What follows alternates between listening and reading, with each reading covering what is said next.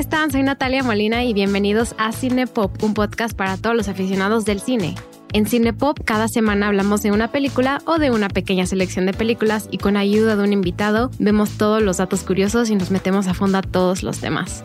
Pues bienvenidos a todos a Cinepop. Estoy súper contenta de tener a Alexis de Anda de invitada. Alexis, ¿cómo estás? Muy bien, Nat. Muy contenta de estar aquí contigo, de hablar de películas, de comedia, de mujeres, de todo lo que vamos a hablar hoy.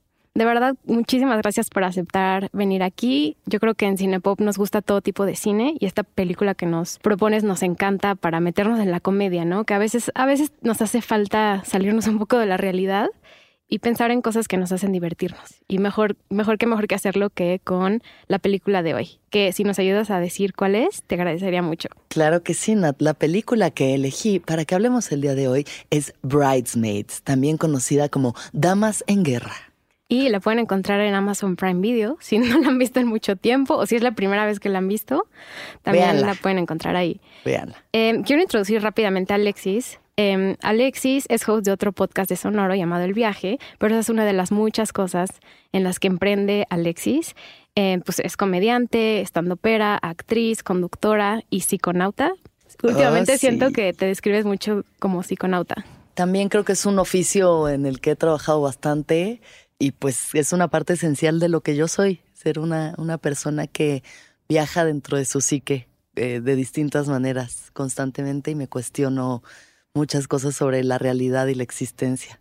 Y algo que dices también es que estás en constante evolución. Todos, ¿no? Sí, Espero, espero. Si no están cambiando, mm, todo bien, si eso los hace felices, pero si, se- si te siguen gustando las mismas cosas que hace 10, 20 años, pues igual habría que checar una renovación. Pues ya escucharon de Alexis, yo creo que va a traer cosas muy divertidas a Cinepop, muy interesantes. Y también algo que me gustaría compartir es que Mariana, nuestra productora, eh, está aquí con nosotros. si la están viendo, si nos están viendo a nosotros, está del otro lado de la cámara. Está ahí. Pero Mariana es productora de los dos shows, ¿no? Entonces yo creo que pocas personas nos conocen tan bien como Mariana porque nos escucha todo el tiempo, todo el tiempo nos edita. Shout out a Mariana, que siempre nos observa en silencio detrás de la en cámara. silencio. Así es. Pues, Alexis, tú has hablado de vez en cuando, porque sí has hablado de películas. Eh, por ejemplo, por ahí escuché que te gusta la película de mm, Perdidos en Tokio, de Sofía Coppola. Es una película que relaciona mucho con muchas experiencias que tú has tenido. Sí. También he leído por ahí que cada vez que ves inteligencia artificial de Steven Spielberg lloras. Ay, sí se nota que eres investigadora de personas, ¿eh? Porque sí, es verdad. ¿Es AI. verdad? Ajá. la Quiero- Inteligencia artificial, el final me hace llorar mucho, mucho. Quiero decir que esa película me daba miedo de chiquita. No la he podido volver a ver. ¿Por qué? Porque ¿Por me ese, da miedo el ese futuro. mundo cibernético? Me da miedo el futuro, o sea, no sé por qué toda la tecnología yo la relacionaba con qué va a pasar en nuestro mundo y eso siempre me ha dado miedo. ¿Y te sigue dando miedo? Sí, me da mucho miedo. A mí mientras más tiempo pasa, más miedo me da el futuro. Antes no me importaba tanto, antes era como, ah, wow, robots, qué loco, ¿no? Steven Spielberg, ay, qué imaginación. Y ahorita es como, ah, no, ya es la realidad. Ya es la Ya realidad. estamos controlados por inteligencia artificial y algoritmos. Sí, otra película que por ejemplo a mí me da mucho miedo es la de El hombre bicentenario con Robin Williams. También es estilo ¿Qué es lo que te dio miedo? Me dio miedo que vemos que él pasa por muchas facetas de diferentes familias, ¿no? Ajá, pasa ajá. por la mamá, que luego es la digo, la hija, que luego es la madre, que luego es la abuela. Sí. Y pues es lo mismo, ¿no? Me da miedo lo que va a pasar eventualmente y, y- y eso por eso me daba miedo. Y con esto quería también preguntarte, ¿qué géneros te gustan? ¿Cuáles son tus películas favoritas? Y mm, aparte de Bridesmaids, que ya dijimos que vamos a hablar de ella, ¿qué otras películas le gustan a Alexis de Anda y, y- y las vuelves a ver seguido? Ok. Pues mira, ahorita que estabas hablando de miedo, a mí uno de mis géneros favoritos es el terror. Desde niña, mi papá siempre le gustó mucho el terror. Mi papá también ha dirigido y ha hecho, ha hecho muchas películas y este y su ópera prima es una película de terror que se llama Cazador de demonios de un hombre lobo que vivía en un pueblo y era como una de estas leyendas así rurales. Y la máscara del lobo que hicieron para la película la tenía él en el estudio en la casa. Entonces era entrar y ver así como un lobo, así yo, ay, qué miedo, pero como que me da miedo, pero me gusta. O sea, sí tengo esa, pues eh, hay mucha gente que no le gusta el terror y que no puede ver y está perfecto, pero a mí esa cosa entre la adrenalina, la sorpresa y el terror es algo que me, me parece muy placentero. Entonces, en, dentro del género de terror, una de mis películas favoritas es Hereditary. Es buenísima. Justo el programa pasado la mencionamos. Ah, pues sí, Hereditary es una obra maestra. O sea, cada vez que la veo es como que estoy viendo. Se me olvida, se me no sé si se me olvida o si es un mundo onírico muy extraño en el que no recuerdo bien cómo, cómo van pasando las cosas, pero siempre hay un detalle nuevo que digo, ay, no, ¿cómo se llama Ari Aster? El, Ari Aster. Ay, no, señor Ari, o sea, ¿qué le pasa? ¿Qué, le, ¿Qué trae usted en la cabeza verdaderamente? Ya fue a terapia porque está retorcidísimo. Está muy denso. Está muy me encanta, me, parece fascinante. Eh, Obviamente eh, la comedia es uno de mis géneros favoritos, pero ese lo vamos a tocar después, entonces más bien lo dejo a un lado. Y mi película favorita, que no sé dentro qué género entraría, es Enter the Void de Gaspar Noé.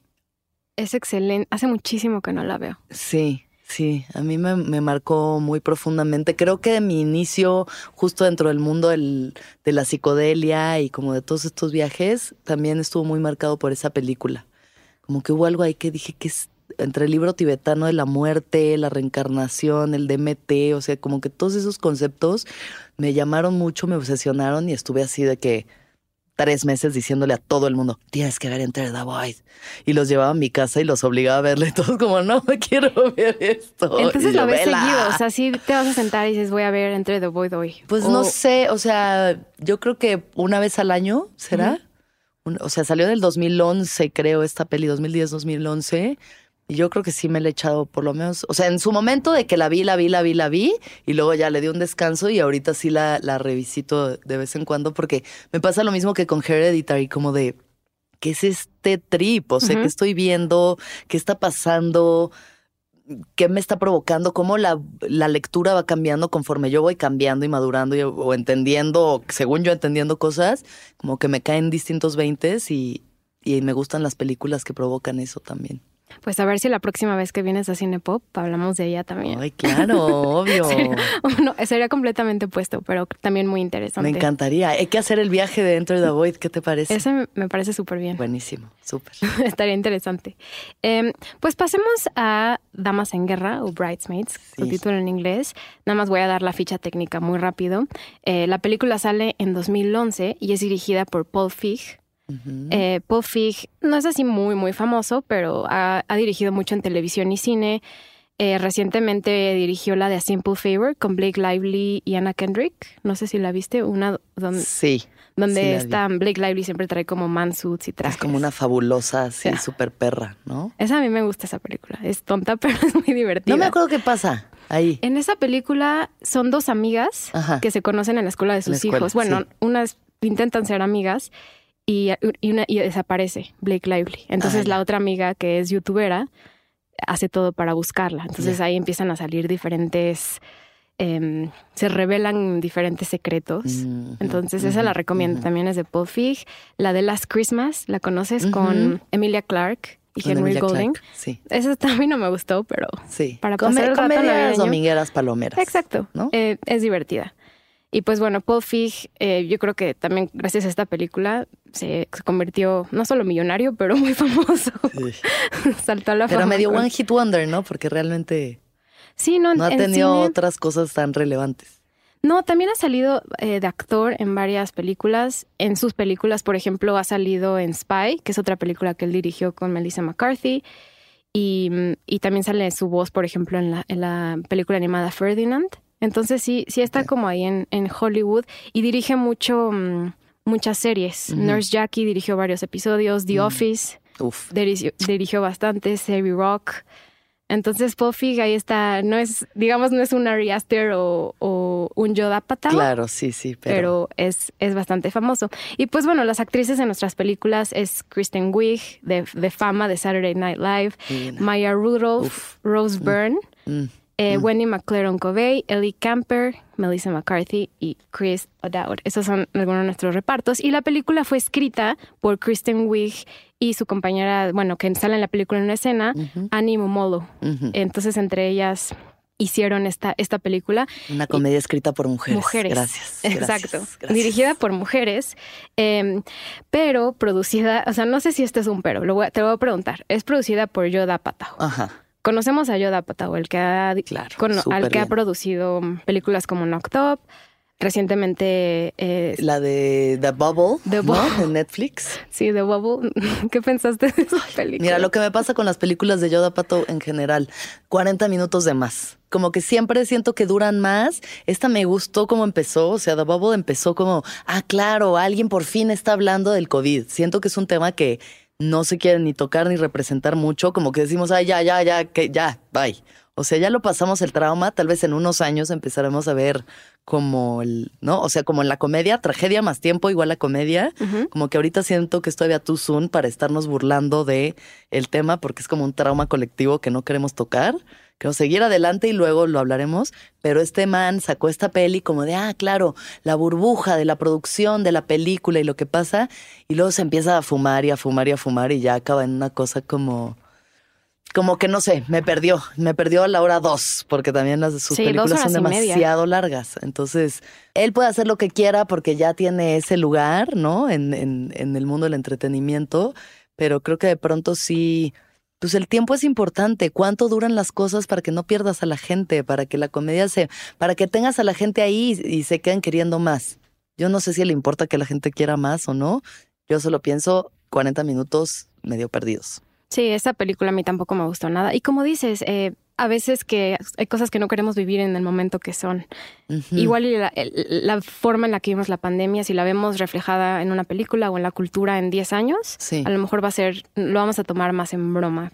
Ahorita es, es, un tema complicado. Todavía sigue siendo demasiado cercano, demasiado doloroso, ¿no? O sea, siento que apenas vamos saliendo de ahí, entonces hay que, digo, ya iremos viendo qué pasa, igual y no, igual y nunca vemos un tapabocas en una película, pero por ahora es como de, ay, vamos a hablar de otras cosas. Sí, exactamente. Eh, pero mencionando a Yoda Patao, me gustaría saber qué ¿Qué opinamos de un productor que normalmente ha hecho películas donde son puros hombres, escrita por puros hombres, con comedia muy masculina y muy misógina muchas, muchas veces, ¿no? Entonces, digamos del 2000 al 2010, Yoda Apatow dirige, digo, dirige también y produce estas películas como 40 Year Old Virgin, Knocked Up, This is 40 y se hace muy famoso, logra producir películas que son extremadamente exitosas, sobre todo con Seth Rogen, James Franco, etcétera. ¿Qué, sientes tú de que un hombre con este poder diga, yo voy a dirigir una película escrita por mujeres? O sea, él, él tiene el poder de decidir, yo le doy el dinero a ellas. Sí, pues por lo menos alguien lo está haciendo. O sea, creo que la comedia y, digo, el, el mundo ha sido gobernado por hombres. Ellos han tomado todas las decisiones importantes hasta apenas ahorita empezamos a ver, ¿no? O sea, digo, siempre ha habido mujeres productoras y mujeres directoras, pero realmente, pues sí, quien tiene la última palabra son hombres. Y, y, la comedia ha sido machista y misógina porque así era el mundo. O sea, apenas nos estamos dando cuenta de muchas cosas que tienen que ir cambiando y narrativas que tienen que ir cambiando. Yoda Pato creo que es un hombre que más que pensar en, o sea, que lo que a él más le interesa es la comedia. Yo creo que es una persona que en lo que toda su vida desde niño siempre le ha obsesionado es el chiste, el comediante y la comedia. Y dio estos espacios, ¿no? Justo 2010, 2011, con Girls y con Bridesmaids, de empezar a producir narrativas de mujeres, ¿no? O sea, como desde la perspectiva de las mujeres. Y creo que son dos ejemplos muy chidos de comedias de mujeres, ¿no? O sea, lo que hizo con Lina Donham fue muy cabrón en su momento. Así, a mí me, como Enter the Voice, me cambió la vida. Me cambió la vida ver Girls y ver una representación más fidedigna de lo que es ser una mujer blanca privilegiada. No deja de serlo, pero bueno, por lo menos otro tipo de mujer blanca privilegiada que no tiene que ser ni la súper guapa, ni la súper horrible, ni, o sea, mujeres más normales, ¿no? Sí. Con problemáticas más normales y mostrando cosas, ¿no? con Bridesmaids igual, o sea, digo, bueno, qué chido que alguien lo haga, o sea, que alguien dé los espacios y que ya no sea nada más Seth Rogen. Todo bien con ellos, son súper chidos y súper divertidos y a mí me, siempre me ha encantado ver también todas esas comedias y 40 Year Old Virgin la sigo viendo y me sigo cagando de la risa, aunque de pronto ya diga, ay, ese chiste como que ya no va, pero en su momento iba y en su momento era súper cagado. Entonces, bueno, si estas son las plataformas y estos son los hombres que dieron el espacio para que ahora sean las mujeres las que producen, las que dirigen, las que hacen, pues así se va abriendo el camino y la brecha, ¿no? Y, creo justo que esta película viene en un momento como muy importante para cómo se estaba realizando la comedia, sobre todo la comedia americana que todos consumimos, queramos o no. Sí, eh, es la, industria de Hollywood es gigantesca y apega muchísimo a, México y a muchos países de habla hispana también, pero em, el 2011 yo creo que empieza a ver a contarse historias de comedia de mujeres de esta forma. Eh, venimos en, un podcast que hice de, de qué pasó ayer, de Hangover. Hablamos de cómo durante varios años se, se vieron muchas comedias así masculinas, ¿no? El bro comedy. Los bromances. Los bromances, lo vimos, estuvo muy cagado. Sí. Pero llegó un momento donde dices, ya me hartó el bro comedy, queremos ver otras historias. Ajá. Y así como dices, Yoda Patao dio, o sea, les dio esta oportunidad a um, Annie Momolo y a Kristen Wiig de dirigir la historia, también vino con algo de controversia, ¿no? Porque dijeron, ah, esta película le copió a The Hangover. Es una copia, es una copia directa.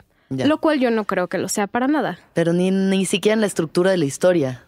No, o sea, la forma en la que se cuenta The Hangover es es, o sea, es un grupo de amigas con estos conflictos y estos problemas, ¿no? Mujeres conociéndose, conflictos, contrastes, etc. Eh, obviamente tiene que haber una rivalidad, porque pues si no, no avanza la historia, pero no se trata ni de una peda, ni de qué nos pasó.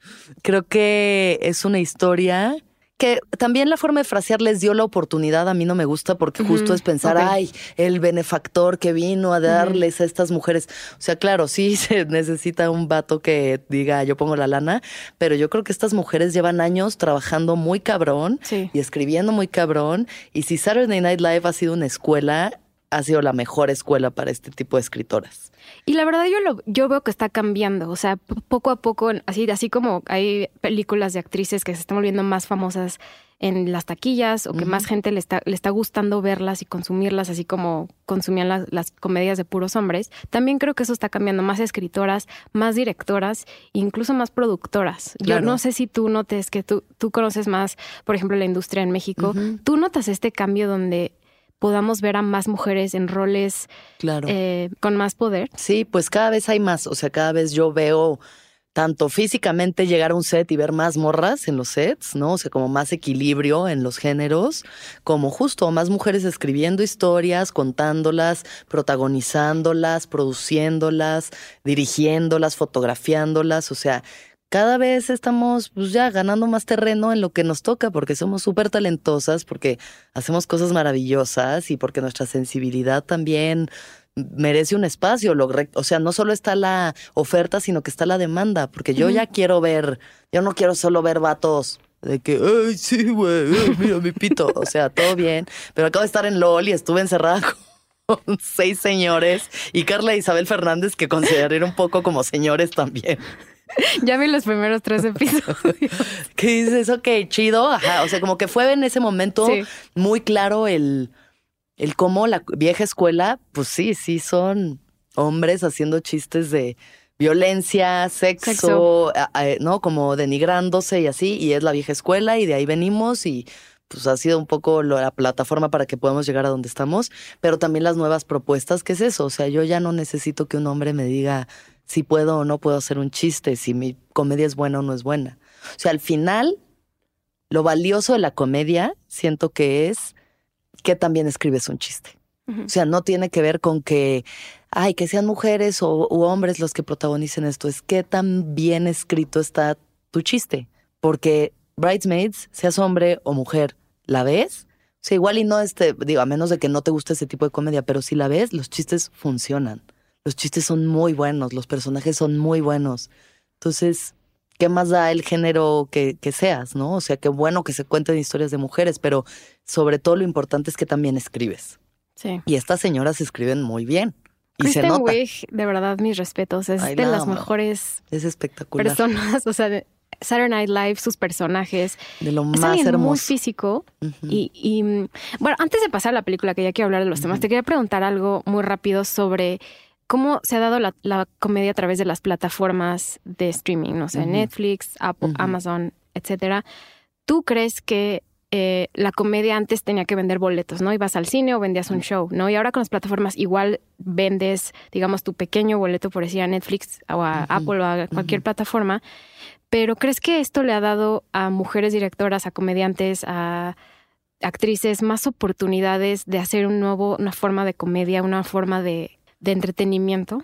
O sea, ha dado más oportunidades solo porque hay más. Hay Mm. más, ¿no? O sea, el hecho de que haya más. Antes eran, no sé, eh, diciendo un número, 15 películas que salían en el cine. Mexicanas, digamos, o sea, en el año. 15 películas mexicanas y estamos, según yo, tirándole muy alto, que salían en el cine. ¿Y cuántas de esas películas estaban escritas por mujeres? ¿Cuántas dirigidas por mujeres? ¿No? O sea, como que era menos el campo de trabajo. Y ahorita, pues, es que cuántas cosas hay. O sea, la cantidad de contenido es obsceno. Es tanto que es de mal gusto, siento. O sea, es tanto que ya te, te atiborras, ya no sabes ni qué ver porque ta- son tantas las, las opciones. Pero bueno, dentro de esas cientos o miles de opciones, pues hay también cientos y miles de oportunidades para que más mujeres puedan escribir, dirigir, etc., ¿no? O sea, salir en, eh, trabajar en esos proyectos. Entonces yo creo que sí las plataformas nos han dado, pues sí, claro que más opciones de, de chamba. Eh, bueno, pasemos a la película Bridesmaids. Perdón si nos desviamos demasiado. A ver, la primera película que tengo para ti, bueno, Damas en Guerra. Nada más en Damas en Guerra. Eh, y si no la han visto, está en Amazon, ya lo mencionamos, y pues ya va a haber spoilers completos. Así que mil. O sea, Adelante. ya, 2011, de verdad. Qué oso 2011. que no la hayan visto. la primera pregunta que tengo para ti es: ¿tú cuál crees que es el tema principal de la película? Si tuvieras que seleccionar un tema. Es el tema principal de la película, yo creo que es la reconstrucción personal. Mm. La reconstrucción personal. O sea, si al final eh, lo que seguimos es el arco narrativo del personaje de Kirsten Wiig, que es nuestra protagonista, pues ves como una morra que le está yendo fatal y peor y peor y peor y entonces por ella estar tan mal, todo en su vida está mal, sus relaciones están mal, como que todo se le desmorona y cómo tiene que llegar a tocar un fondo para poder tener como esta toma de conciencia y resurgir de ahí, ¿no? En el viaje del héroe. Sí, Annie, Annie, eh, bueno, el personaje de Kristen se llama Annie y, y, y podemos ver la hitting rock bottom, ¿no? El, el dicho en inglés. Toca fondo Tocar para fondo, tocar tocar fondo, fondo. para mejorar o cambiar su situación. ¿Tú- Exacto. ¿Tú, qué opinas? ¿Que es cambiar su situación o mejora su estilo de vida? Yo creo que cambia su perspectiva, ¿no? Sí. O sea, cambia la perspectiva como de de ser de, de victimización y incluso la canción de estas de las hermanas Rivers, esta que, que A la que canta al la final. que canta al final es como una canción de este tú tienes que dejar de pensar en lo que está mal en tu vida y del ay pobrecita de mí y realmente como tomar las riendas y hacer cambios chidos, o sea, porque empieza la película con ella agarrándose a un fuckboy. Uf, que la verdad yo también pasaba por alto todas esas banderas rojas. Yo soy la peor, o sea, yo John- claramente y es John Hamm, ¿no? John Hamm, papacito delicioso, mi amor, pero sí, un tipejo así de lo peor. ¿Qué opinas peor. que la película empiece así con una escena de sexo? Siento que no. Antes de esta película, yo creo que no hubiéramos visto que una comedia romántica o una comedia de mujeres entrara directamente a una escena a una escena de sexo. Siempre es la mujer que es muy pura, que es muy linda y sí, el sexo es parte del amor, Ya, pero no vemos a una mujer donde teniendo, teniendo sexo sexo casual. con alguien que él ni siquiera quiere Con estar John con Hamm. ella. Sí. Además de una forma muy chistosa, es como una escena de sexo muy chistosa, ¿no? Sí. Donde dices, pues tampoco es que se le esté pasando tan chido ella, ¿no? O sea, solo como por esta idea de estar con un guapo, una veces pasa por alto muchas cosas, incluidos sus orgasmos. Este, no, no tengo como ahorita referencias o recuerdos de películas que empiecen así. Digo, seguramente habrá Sí, alguna por ahí, pero creo que sí es muy refrescante ver una comedia de mujeres que empieza con una morra teniendo sexo bastante patético y, y Ajá, y como un amanecer que yo por lo menos me identifiqué. O sea, yo me identifiqué con así, de que ella arreglándose en lo que el güey está jetón, espera. Ay, ay, hola, buenos días. Ay, qué guapa te ves. Ay, sí, así despierto yo. Y como estar en una situación incómoda, íntima e incómoda con una persona que no te quiere, ni te valora, ni te valida, pero ahí estás. Yo me sentí representada. Yo me sentí ahí 100% representada. Y ahorita que la volví a ver dije, qué bueno que ya no pasó por este ya, tipo de qué bueno cosas. que ya pasó. Desde hace tres meses que ya no pasó por este tipo de experiencias. Muy bien. No sé qué decir de aquella persona. Amiga. 35 años. Ahí vamos. No, qué bueno. Yo creo que todos pasamos por momentos así en, en nuestras vidas donde las relaciones amorosas van y vienen. Quizás unas relaciones tóxicas, quizás otras de pura aventura, de puro amor, de pura, digamos, desenfrene Hay de sexual. todo. Hay, de, todo. Entonces, qué bueno Sí. que ya estás en otra etapa. No, sí, total. O sea, de verdad que ya una situación así de que forzarla con alguien que no, o sea, como que hay que darse cuenta cuando, cuando estás pasando por encima de tu valor propio, de lo que tú crees que vales. Y si eso es lo que crees que vales, pues habrá que ir a terapia y más bien revisar, pues, cuál es tu relación contigo para que normalices que alguien te diga, ay, no te quedes a dormir, por favor, porque no.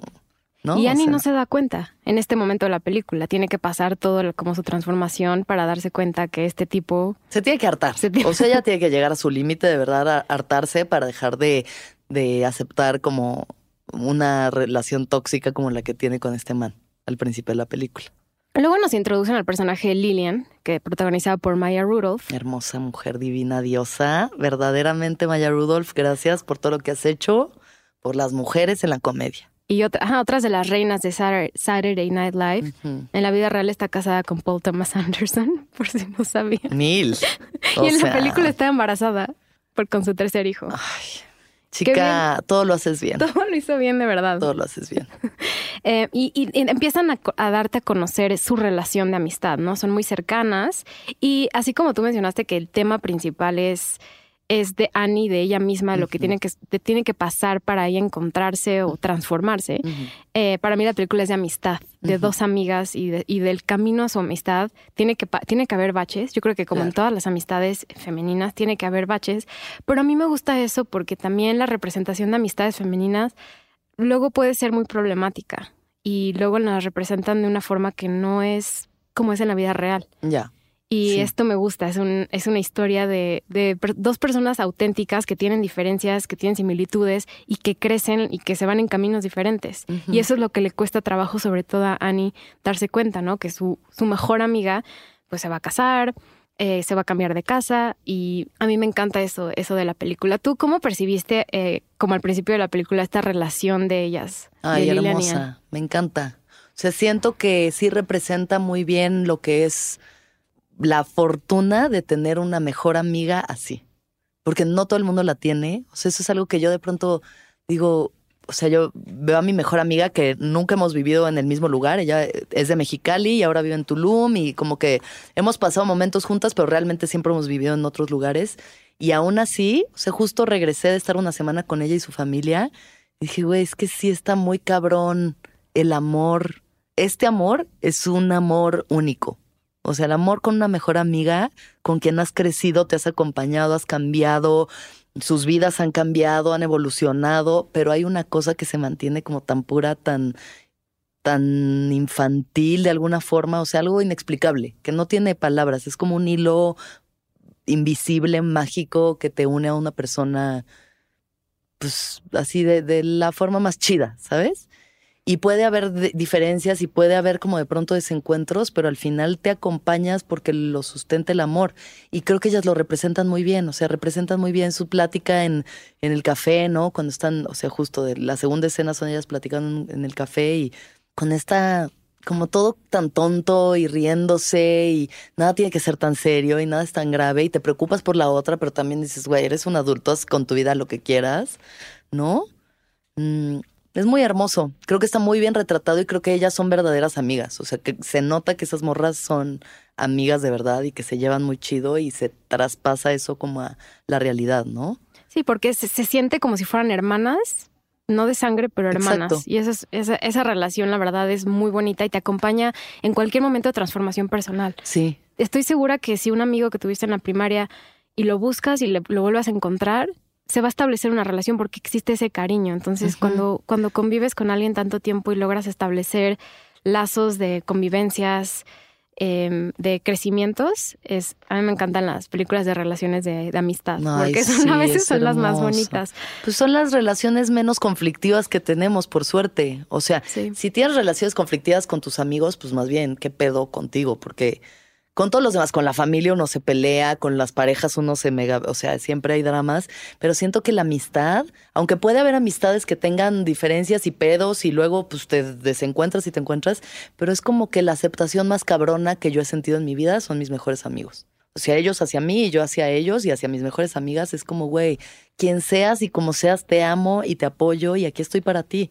Sí. Y si veo que estás haciendo algo que no está tan chido, pues te lo diré, pero tampoco te voy a juzgar, ni te voy a criticar, ni, ¿sabes? Honestamente quiero lo mejor para ti.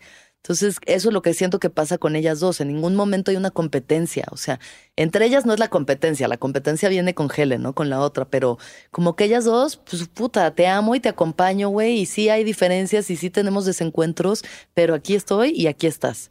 Y al final se resuelve, Se en, esa, resuelven en esa forma, en el te amo y te he amado siempre. Te- o sea, no hay nadie que te conozca mejor que la gente que te conoce desde niña. O sea, esas son a las personas a las que yo personalmente les pido su opinión sobre mi vida. Cuando necesito una opinión real sobre algo que me está pasando, le pregunto a mis amigos de toda la vida, no le pregunto a alguien que conozco hace dos años, ¿sabes? Y en la película no solo vemos la relación entre ellas dos, sino empieza a haber una evolución de personas que van apareciendo en la vida de Annie. Eh, ent- entonces empiezan a dar también pequeñas amistades dentro de, digamos, subca- las, el subtema que son entre las otras, las otras Claro. mujeres que salen. Porque también el gran conflicto dentro de esto es que como la mejor amiga se va a casar, Sí. pues como morra ya, o sea, yo tengo 35 y estoy justo en la edad en la que más o menos están estos personajes y es como, güey, ya, ok, se están casando mis amigas, están teniendo hijos, ya la hay competencia familias. de quién va a ser la dama de honor. Pues sí, también, o sea, también esas cosas pasan, ¿no? Esos viajes, pero es como, puta, ¿cómo están evolucionando las vidas de la gente? O sea, ¿dónde estoy yo parada en compararse, ¿no? La comparación siempre nos trae conflicto y destrucción. O sea, siempre la comparación trae caos porque pues no tendríamos que hacerlo, pero lo hacemos inherentemente. Uno voltea y ve las vidas de los, las personas a su alrededor y dices, no mames, esta ya está casada y ya tiene tantos hijos. Y eso no significa que esté feliz, pero ya te, como que la presión social te hace pensar, ¿le estaré cagando? ¿Sabes? Sí, y, y muchas veces Annie está en esta posición, ¿no? Ella no sabe, eh, intenta hacer un buen trabajo, pero piensa que no. Y es de- eh, la competencia con Rose Byrne, Helen, que por cierto alguna vez te han dicho que te pareces a Rose Byrne. Gracias. Por eso escogí esta película, solo para recibir esta comparación. Hola, soy Alexis de Anda, la Rose Byrne mexicana. ¡Ah! te pareces muchísimo, de verdad. Ay, gracias, amiga. Me parece una mujer bellísima, así que voy a tomar ese cumplido. Es. De hecho, cuando me voy a cortar el pelo o a peinar o así, siempre llevo fotos de Rose Byrne. Es Porque luego uno lleva gente que ni se parece y de que, ay, no me quedó el corte igual. Y tú como amiga, es que no eres Alessandra Ambrosio, o sea, lo siento. Es que Rose Byrne es guapísima, es súper buena actriz. O sea, ella es australiana. Sí. ¿Qué tal le sale el acento americano? Increíble, es, Es, hermosa. excelente. También veanla en Neighbors. En Neighbors En también Neighbors muy es muy cagada, cagadísima. Y en, yo de las primeras que las vi fue en El Apartamento, una Ajá. con Josh Harnett, ¿no? Que es como una peli así súper trippy, intensa. Y dije como, ay, esta morra está muy Sí, interesante. ¿por qué te salían más papeles más dramáticos y fue, fue, fue cambiando? Pues sí, o sea, digo, tiene sus cosas ahí, pero sí siento que sea...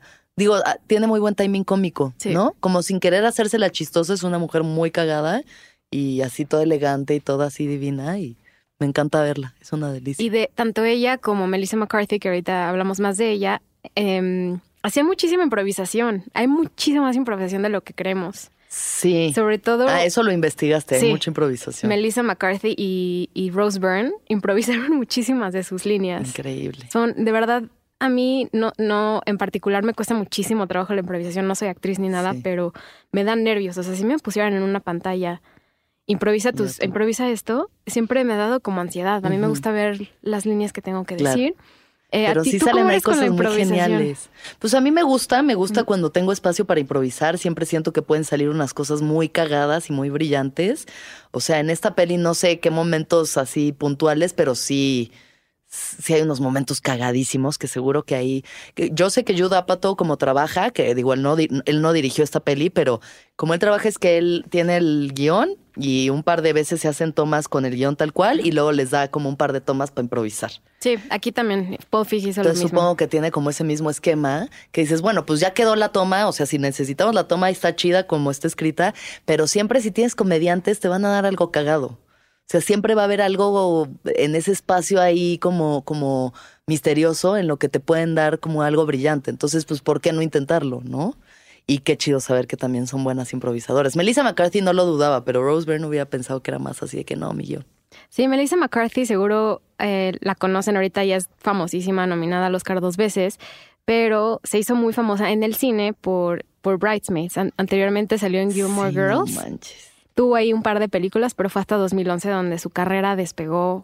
es que está demasiado Despegó cagada. O sea, no puede ser. Es el personaje de esta película.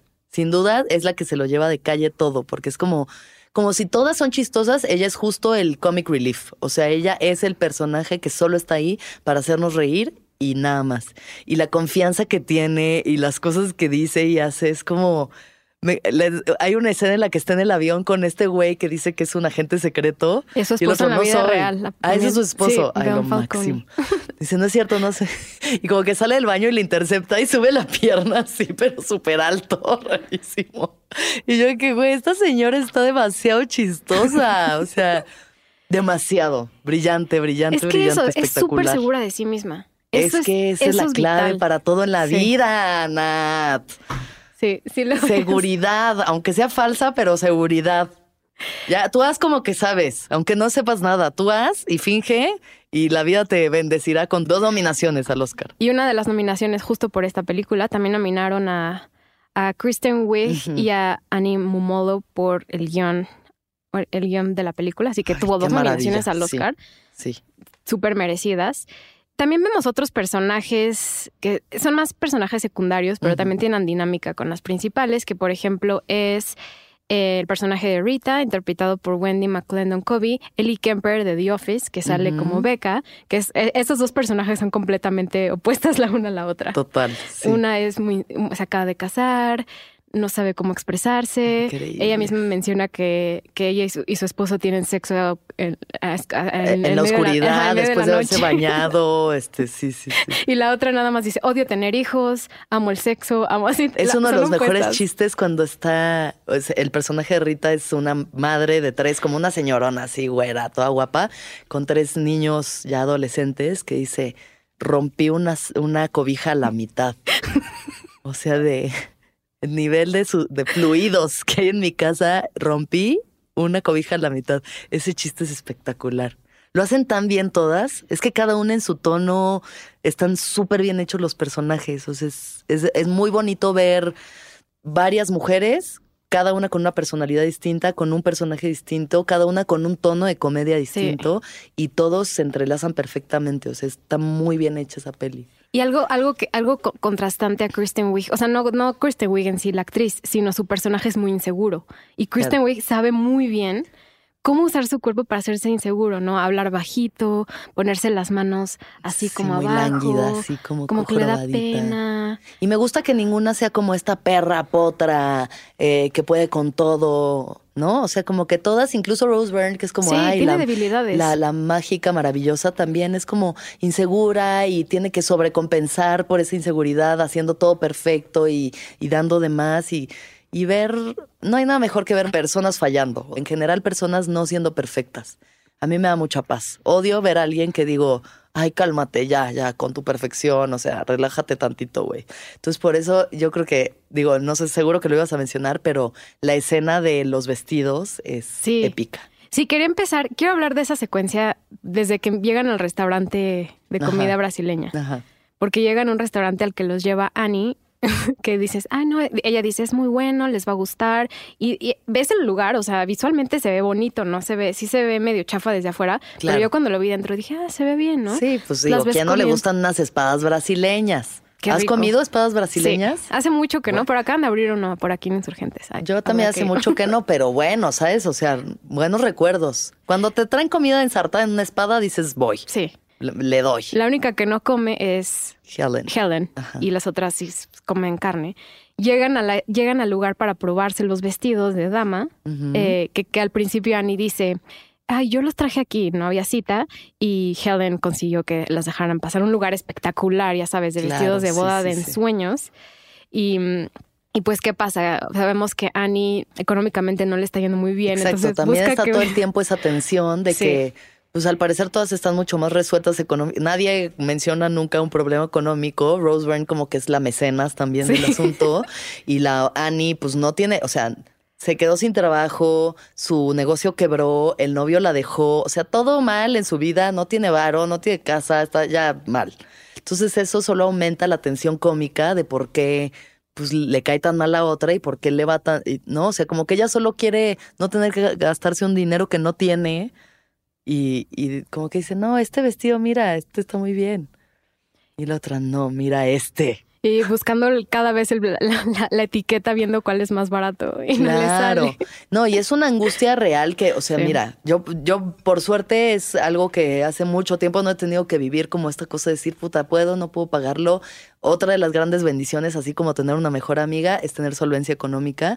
Pero sí, de pronto, justo ahorita está con un compa que está de que, güey, las chelas es- cuestan 50 pesos aquí. Es como, es una angustia real que muchísima gente vive todos los días. O sea, si tienes empatía por el personaje, es como de, güey, no mames, claro que si la llevas a una tienda donde el vestido cuesta tres mil dólares, se va a estar cagando. O sea, Sí, ella se siente mal porque quiere poder lograrlo y hacerlo para su amiga que se va a casar, que en este caso es Lilian. Entonces no lo dice, ¿no? Se lo guarda todo el tiempo, como voy a llevarles a este lugar que está muy rico. Y pues, ¿qué pasa? Se enferman del estómago todas les da diarrea con los vestidos de damas más caros puestos, la novia vestida de novia y de pronto todas empiezan a cagarse encima literalmente. ¿Qué opinas de esta escena? Me encanta. ¿Sí? Amo. Yo la comedia escatológica, o sea, sí hay algo que me, que me gusta. Me gusta y en mi comedia es un es una constante. O sea, creo que no hay nada que nos regrese más a lo humano que las funciones corporales. ¿No? Por eso el sexo es tan atractivo en la comedia, por eso lo escatológico, porque es lo más humano. O sea, ahí sí, sin importar que de, que de qué clase, estrato, religión seas, todos cagamos y en el mejor de los casos todos cogemos, aunque no siempre, pero a veces. Eh, se me hace hermoso la tensión que genera Annie intentando mantener el porte, ¿no? Para que la otra, no sé, o sea, la otra de que estás bien y ella sí, sudando, sudando Sí. frío, y luego te regresa a un lugar muy físico de cuando has estado en una situación así, que dices, qué perra pesadilla.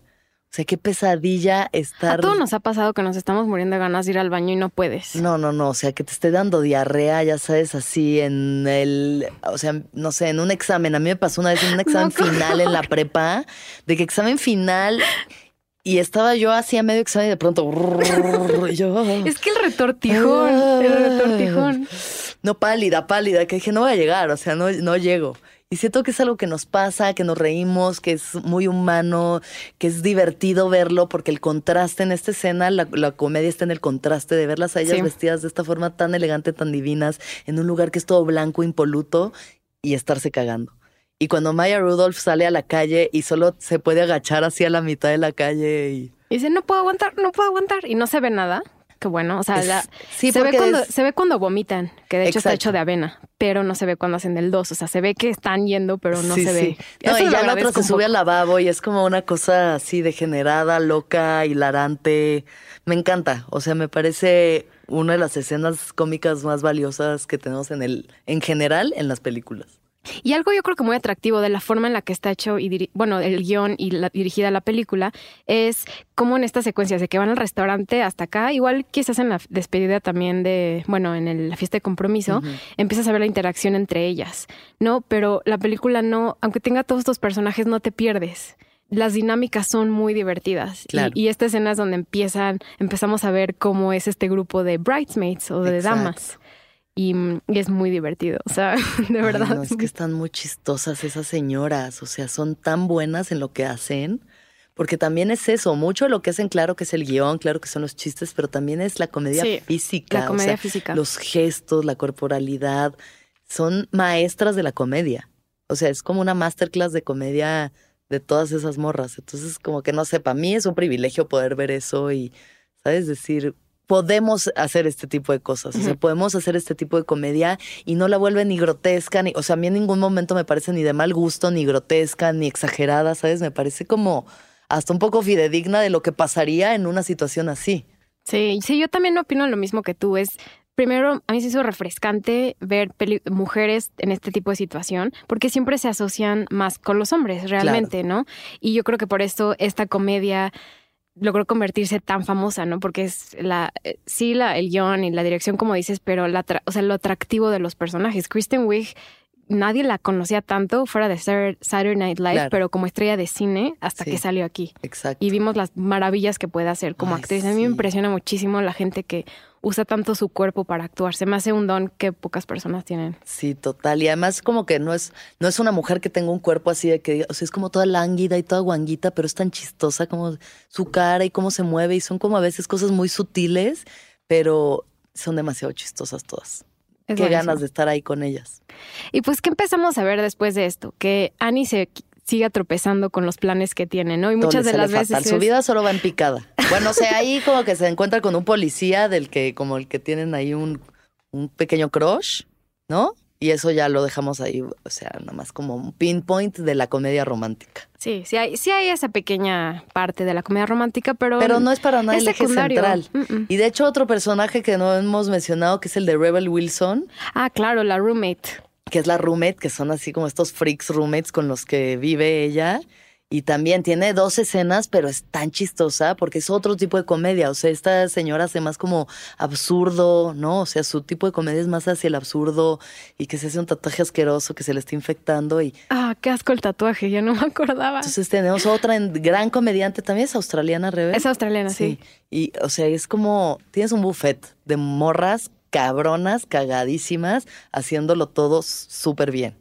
Entonces, Ani, lo que pasa es que la vida va en picada, todo le está saliendo mal, cada vez tiene menos dinero y ahora tienen que volar a Las Vegas. Sí, porque ella quiere organizar, salir a una, una pequeña casita barata, que todo esté En la bien. casa del lago de los De los papás, papás. Porque ella está pensando en dinero, obviamente, de que, güey, no tengo dinero, pero quiero hacer algo especial para mi amiga porque la amo. Vamos a su casa del lago donde tenemos tantos recuerdos y todas. mm, mm. Y Helen, Las vamos Vegas. a Las Vegas. necesito vivir una experiencia trascendental, ¿no? O sea, Y, y vemos, van a Las Vegas, pero realmente nunca vemos Las Vegas. Eh, Nunca llegan a Las Vegas. Hay que hablar de esta escena en el avión. Yo creo que esa es Increíble. de las mejores escenas, si no la mejor escena de la película, en mi Sí. opinión. Y de, y de, de comedia es de las mejores escenas de comedia secuencia que, que existen. No sé cómo puede chistosa. haber, que hay como 5 a 10 minutos en un avión. yo creo que sí serán como unos 10 minutos. Es muchísimo. Pero es, es, o sea, es brutal la forma en la que actúan. Ahí improvisaron muchísimo. Y pues eh, Annie compró un boleto de turista y el resto de las damas se van en primera clase. Exacto. ¿Y, qué empieza a pasar en, en, esta, Bueno, en esta entonces escena? Annie de por sí tiene problemas para volar, como que le provoca mucho, mucha ansiedad, entonces viene muy ansiosa, muy nerviosa, sola, en turista, todas en primera clase, así con su champaña Deli.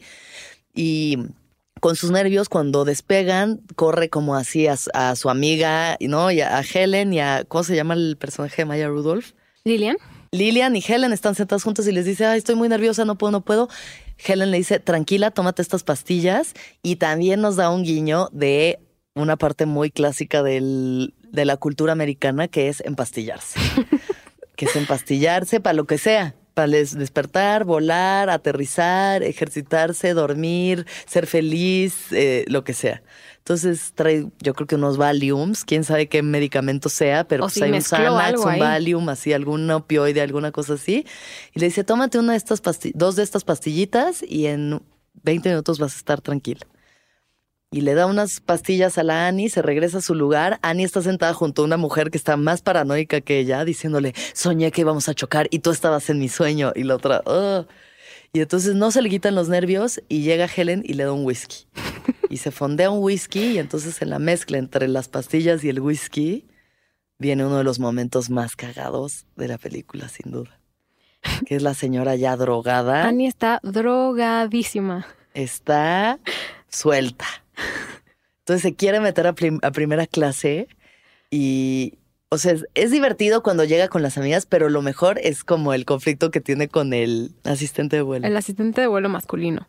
Él le sigue diciendo, por favor, señora, tiene que regresar a su asiento. Y ella, perdón, pero es que esta escena me da muchísima risa. Y ella sigue diciéndole, no, y empieza a gritar y a mover su cuerpo. Se, en algún punto lo acusa de que la Alemania, ¿no? Dice como, ¿qué es esto? Alemania nazi. A la Alemania nazi. Ay, ahorita ya en retrospectiva ese chiste está chistoso, pero no sé si hoy en día en una película sería como. Ay, no, está buenísimo. Está bueno, estoy de acuerdo. O sea, lo volví literal a ver ayer y neta me volví a cagar de la risa. O sea, todo es demasiado chistoso. Demasiado chistoso. Y como que las respuestas que le da él, ahí se nota que están improvisando. O sea, esa parte sí se ve demasiado orgánica, demasiado, ¿sabes? Como fluida, improvisada. O sea, hay algo ahí que, que es una joya que si lo hubieran repetido, seguro que toma dos no les daba lo mismo. Mm, también cuando se, sienta, se sienta con el que tiene el asiento, bueno, hay un asiento vacío y está un señor, se vuelve a colar. el señor dormido y el asistente de vuelo dice, señora, ya, él es mi esposo, soy la señora Iglesias. Iglesias. Y el otro, no, solo fue y se puso unos lentes oscuros, regrésese a su lugar. Y toda esa escena es gracias a ella, o sea, todas sus líneas, bueno, a todas, pero sobre todo de Kristen Wiig, de Ahí se ve heavy la escuela de improvisación y la escuela de, o sea, porque Kristen Wiig creo que también es de Second City, que es la escuela de improv de donde es Amy Poehler. Bueno, muchísimos de Saturday Night Live vienen de Second City, pero sí se ve ahí como una escuela muy cabrona, muy, o sea, de que entre eso y Saturday Night Live se ve que ahí salió una joya, porque es que, ¿cómo se te ocurre? O sea, que se, se hace el bigotito de Hitler. Es demasiado chistosa, demasiado. Es buenísimo. Me y como que esos momentitos donde y le responde el otro y entonces ella responde otra cosa y como que esos mini rematitos sí solo le agregan a la comedia. Es está muy chistoso. Y a partir de este momento, pues no terminan no yendo a Las Vegas, la sacan del avión. En realidad sí grabaron cosas de Las Vegas, pero las quitaron para que no pareciera The Hangover. Em, y pues a partir de esto Lilian pues se enoja con Annie, ¿no? Porque ya fue la gota que derramó el vaso. Sí, como que ya siente que ha estado boicoteando toda la experiencia, que la trae en contra de la Helen, que aparentemente Helen está haciendo buen pedo y como haciendo todo, ¿no? Para que la pasen bien y la otra pues cada vez la caga más y más y más hasta un punto como de quiebre, ¿no? Que es este, cuando vas, hacen la fiesta esta de París, la fiesta francesa. Me da mucha risa que, que Helen hace de una fiesta perfecta y llega el mesero y le dice a Annie, here's champagne, it's French. Y ella, mm, aparte todo es French. Me. champagne French. Es que ya tiene, ya está harta. O sea, yo también ya estaría harta, porque harta la gente que es tan perfecta, harta. Sí, sí. O sea, ves a estos dos personajes y una es un caos y todo le sale mal y el coche no le sirve y no sabe, nada le sale bien. Y la otra es como impoluta, de verdad, no tiene una arruga en el vestido. Entonces es eso que dices, ay, ya, güey, quiebrate tantito. O sea, neta, ya no tienes que todo el tiempo estar tan perfecta. Como que yo en eso sí soy Team, team Annie. O sea, porque es, el, es demasiado cansado ver a alguien tan perfecto. Y ya la fiesta es absurda de que regalan cachorros de Golden Retriever en la fiesta. Y luego como que llega en caballo, ¿no? O sea, de que llega y deja el coche en un estacionamiento y entonces un caballo te llevan en un caballo hasta la fiesta. Como demasiado, demasiado, todo demasiado. Y la gota que rebame el vaso, que es un momento muy bonito cuando están dándole los regalos como de la despedida de novia, ¿no? En su, en su shower y el regalo que le da Annie es una caja con todos sus recuerdos, fotos de ellas de niñas, como algo que hizo con sus manos, con su corazón, o sea, una cosa... Algo que tiene mucho impacto emocional más que algo... Que tiene mucho valor emocional, o sea, que ese momentito es súper especial porque de verdad ves a alguien que ha caminado la vida con esta persona, o sea, que la conoce de pe a pa, que ha vivido todo, que sabe que el valor de las cosas no está en el dinero, sino en, en, las, en las vivencias y en las emociones que tiene y le dé el regalo y la otra súper conmovida y feliz y agradecida. Y en eso la Helen hasta como que hace una mirada de que, ah, sí, pues ¿quién crees que es mejor amiga? Y le regala un vuelo a París, ¿no? Un viaje a París. Y todas, ay, wow, sorprendidísimas. Y ahí sí ya Annie la pierde. Ahí sí Annie ya la, la quiebra. Eso la quiebra, ¿no? Sí. Como que ya toda esta película luchando por comprobar su valor, que no tendría que estar comprobando porque ya lo tiene. Es la mejor amiga.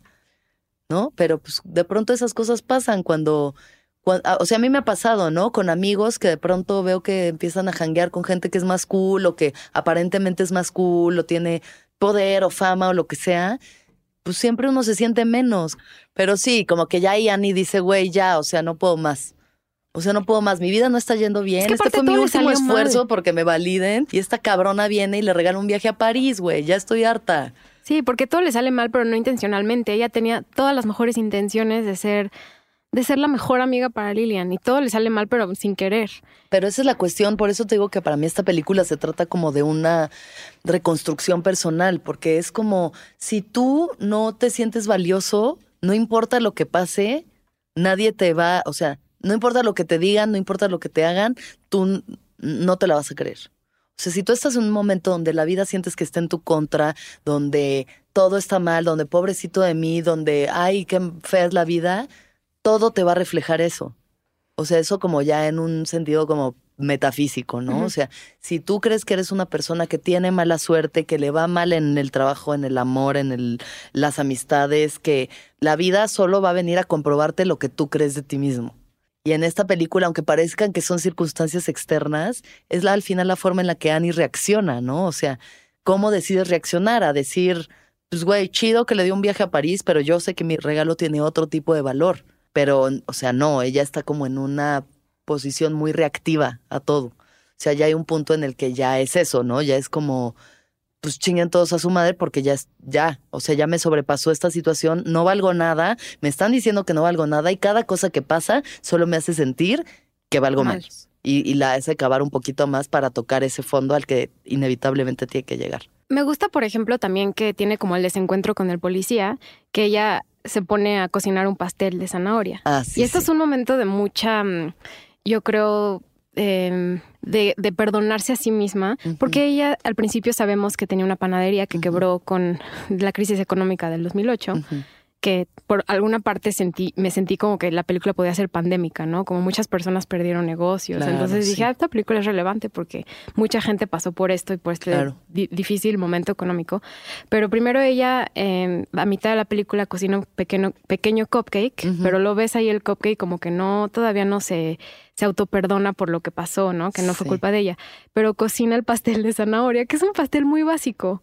pero yo creo que es muy simbólico de, de, lo que ella pasó y lo que cómo ella se quiere perdonar y transformarse. Y no solo eso, sino también darse cuenta eh, que realmente Lilian siempre va a ser su amiga y que puede hablar con ella. Claro. Sí. Y, por eso el pastel se me hace como muy simbólico, porque igual es la, ella, ella sola como se, se quiere olvidar y, pasar el siguiente, eh, digamos, momento de su vida, se, se aliviana con el, por el policía y con Lilian. Y, y, por eso el pastel se me hace como muy, muy padre. Y mm, pues al fin y al cabo hay un momento también entre mm, Annie y Helen. ¿Qué pasa? Ellas también vemos que empiezan a tener su momento de vulnerabilidad y hasta cierto punto nace una amistad. Claro. Entre ellas. Porque ya sabemos que con Lilian se va a reencontrar. Van a, van a volverse a, van a volver a hablarse, van a volverse a ser amigas. Pero ¿qué, qué, qué, qué te pareció a ti esta nueva amistad que surge entre estas dos personajes que podríamos haber dicho que son frenemies o que tenían celos, que tenía celos que pues yo no creo que, o sea, yo no creo que ahí haya una amistad, ¿no? O sea, como que mm, nada más ya, se dieron. Las dos como que tiraron las armas, ahora sí que las damas en guerra tiraron sus armas y, y dijeron ya, paz. O sea, porque todo el tiempo se han estado peleando por la amistad de Lilian, ¿no? O sea, ese ha sido como el objeto del deseo, ha sido a quién le pone atención, a quién quiere más, quién es su mejor amiga. Y, y pues es fuerte, es fuerte cuando tú tienes a tu mejor amiga de toda la vida y de pronto empiezas a janguear con alguien nuevo, pero que conectan muy cabrón, porque pues a veces uno puede hacer sus mejores amigos a sus 35, 40, 50 años, o sea, esa gente no deja de llegar a tu vida, ¿no?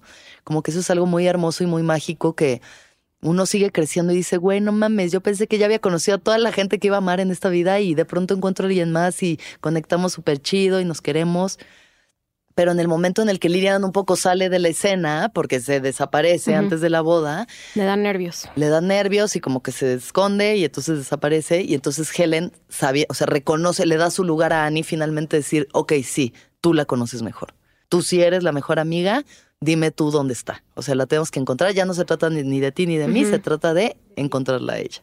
Y ahí como que ya bajan la guardia y un poco vemos vulnerable finalmente a Helen, que era un poco pues lo que Annie yo creo que quería desde el principio, decir, güey, ya ves, ni tan perfecta ni tan solucionada como pensábamos. Sí, verla vulnerable, eso me gustó mucho de ese personaje, porque luego hay películas donde vemos a la Mean Girl que se sigue viendo perfecta, como dices. La Regina George. La Regina George, sí, al fin y al cabo es vulnerable, pero sigue siendo perfecta en todos los tipos. Que en ningún momento cede, en ningún momento se quiebra. Entonces lo importante que es como personas, el, el ser vulnerables y el mostrar nuestras fallas, ¿no? O sea, como que esa parte de querer siempre vernos bien y enteros y no pedir ayuda nos hace cerrarnos cerrarnos mucho a las conexiones, a la vida misma. Entonces, cuando pasa esto, como que ya las dos bajan la guardia, pero al final que dicen, ay, sí, ¿te la pasaste bien? Sí, ¿y tú? Sí. Yo no les creo No les creíste, yo sí lo creí, yo sí creí que a lo, a lo mejor no van a ser amigas luego, luego, pero sí. es el comienzo de una relación más cercana gracias a que las dos coinciden con Lilian. Pues eh, sí, o sea, yo creo que ya no se van a querer ahorcar, pero que de todas formas siempre va a haber algo que, ¿sabes? O sea, que la Annie le va a jalar el ojo de que, ay, está otra vez con sus mamás de gente rica, ¿ya sabes? Pero este, sí, esa, esa partecita como de, ay, did you have fun? Yes. Me pareció muy de gringa hipócrita, ¿sabes? O sea, esa parece... Digo, igual la intención sí era que se viera de que, ay, sí, ya todas somos amigas, pero qué hueva que no es cierto, así no es la vida, güey. Al final no todas somos amigas. A veces hay gente que con la que no te entiendes y todo bien, cada quien puede existir en este plano, pero tampoco significa que, ay, bueno, ya vamos a ser amigas. Ay, qué curioso. No, yo sí. Eso no es la vida. En la vida hay gente que te caga y puedes aprender a tolerarla, pero no por eso te va a caer mejor. Pues puede ser. Digamos que si hay Bridesmaids 2, seguiría existiendo la rivalidad y luego otra vez esta amistad. ¿Quién sabe? O sea, son, siento que vienen de universos. Lo, único que las vincula es Lilian y que realmente ellas dos nunca habitarían en el mismo universo si no fuera por ella. Y que es la única razón por la que seguirían habitando universos similares. Oye, y cambiando un poco de tema, ¿la película podrías decir que acaba, tiene un final feliz? Sí, la película tiene un final feliz. O sea, al final acaba con el policía, ¿no? Que es un chido, que ese güey es un chido. Ahí es donde dices, mira, hay que dejar de fijarse en el fuckboy, nomás que está guapo y tiene varo y así. Por más que sea John Hamway, o sea, no, no. Y fijarse en los buenos hombres, en las buenas parejas, que igual y no parezcan tan espectaculares, pero que sea gente con sentimientos puros y buenos y que estén cagados y te la pases chido, ¿no? Sí, me, me gusta esa pareja. Esa pareja a mí también, él, también me parece muy jota a su manera, como que ya una va madurando y empieza a ver, ah, claro, pues ese, el poli también está chido. El poli. El poli está chido. Es como irlandés ese güey. Es irlandés. ¿no? Y aparte, mm, amo los lo habían escrito como americano y dijeron, no, no nos gusta su acento. Entonces, ya sabes, inventaron todo en la historia para que sí se quedara que fuera irlandés. Que John Havas te hace un chiste que dice, that cop talks weird. es buenísimo. Eh, ¿Tu escena favorita cuál puedes decir que es? Mi escena favorita Futa, es que sí, la del avión es demasiado genial, ¿eh? Es increíble. Creo que sí es la del avión. La verdad, creo que sí es la del avión. La del avión, sí, porque incluso, o sea, es que Melissa McCarthy en todas está espectacular, pero es que está tan chistosa. Sí, no por nada la nominaron a un premio para esto. Increíble, increíble. Excelente. cada vez que habla Melissa McCarthy es mi momento favorito, pero la del avión, la secuencia del avión es suprema. Porque todas entran en caos también, de que ya se besuquean la Rita y la otra, o sea, ya. Sí, cierto, no, hablamos de eso, se besuquean. También hay sexo lésbico. Bueno, no sexo, beso, beso lésbico. Comedia, oro, esto, esto es puro, puro oro de comedia. Puro oro, del bueno.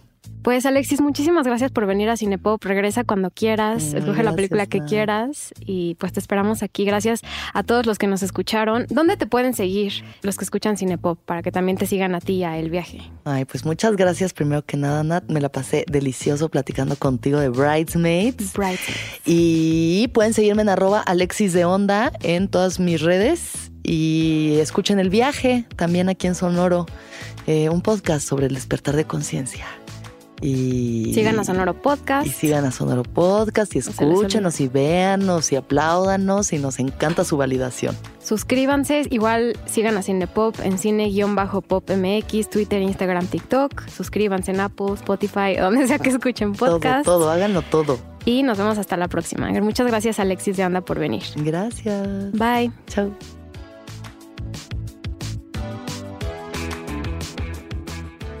Cinepop es una producción de Sonoro. El programa fue producido por Natalia Molina y Mariana Coronel, conducido por Natalia Molina e ingeniero de audio Santiago Sierra.